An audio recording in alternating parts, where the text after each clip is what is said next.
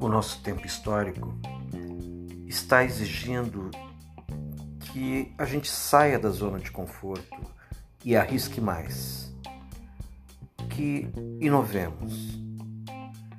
É o momento de orientar o nosso ecossistema de trabalho para a democracia, a sustentabilidade e a liberdade incondicional para as artes e para os artistas. Antes arte do que nunca, com Alexandre Vargas.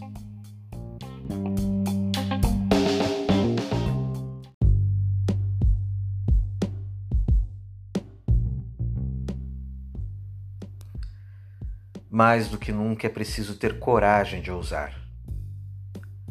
Considerando a dimensão econômica, vários argumentos podem ser apresentados em defesa da política estadual das artes.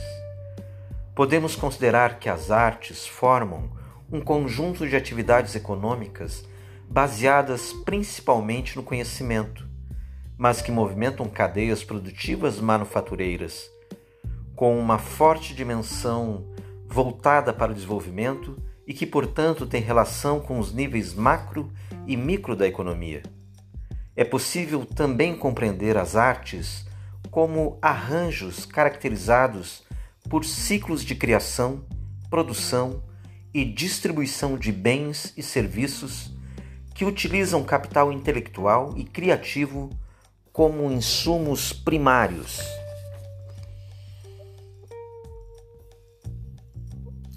Como se insere as artes nos modelos tradicionais de indústrias criativas no Rio Grande do Sul?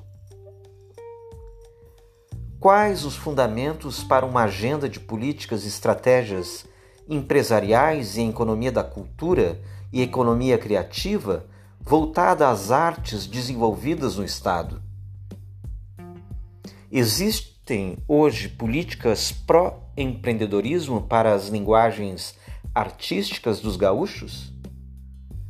Quais são os incentivos à produção, incluindo mecanismos institucionais, desenvolvimento de modelos de negócios e ativação de mercados às artes?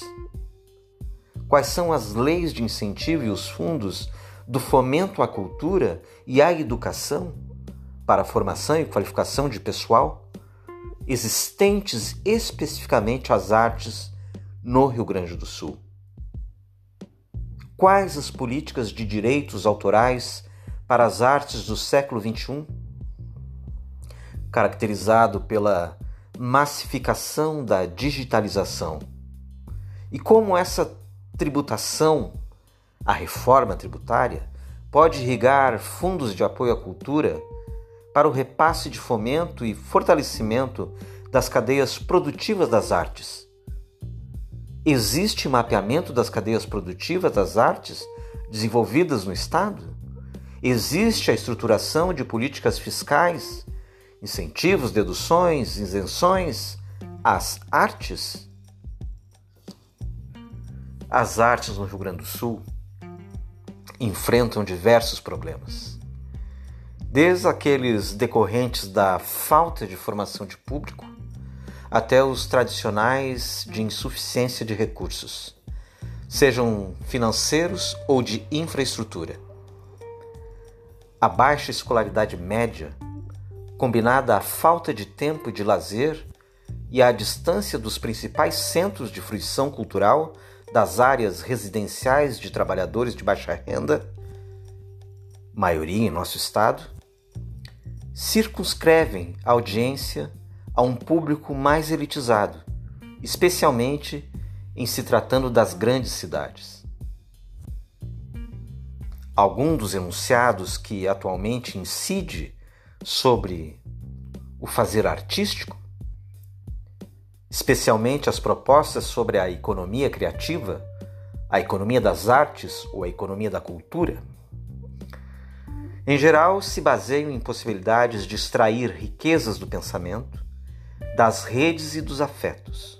Contudo, há também uma potência que busca abrir novos espaços nesse ambiente, transformando a habilidade criativa natural em ativo econômico e recurso para o desenvolvimento de negócios duradouros e para o desenvolvimento dos municípios.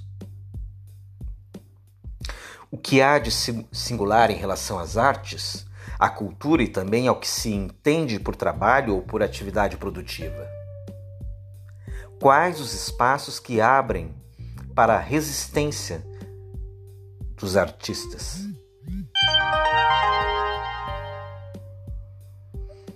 As linguagens se formam a partir de uma confluência de vozes, muitas vezes contraditórias.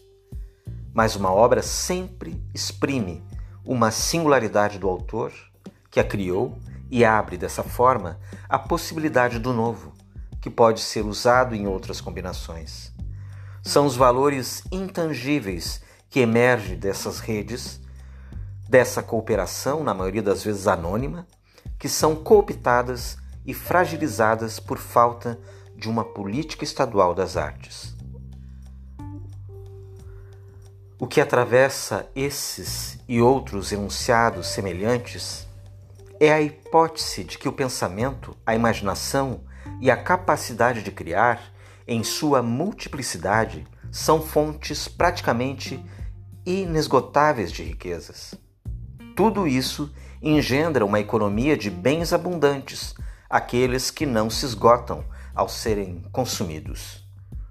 Uma peça de teatro é apresentada a diversos espectadores, um quadro é visto por todos os visitantes de um museu e uma música pode ser executada por vários intérpretes, gravada em discos ou disponibilizada na internet, entre outros, por exemplo.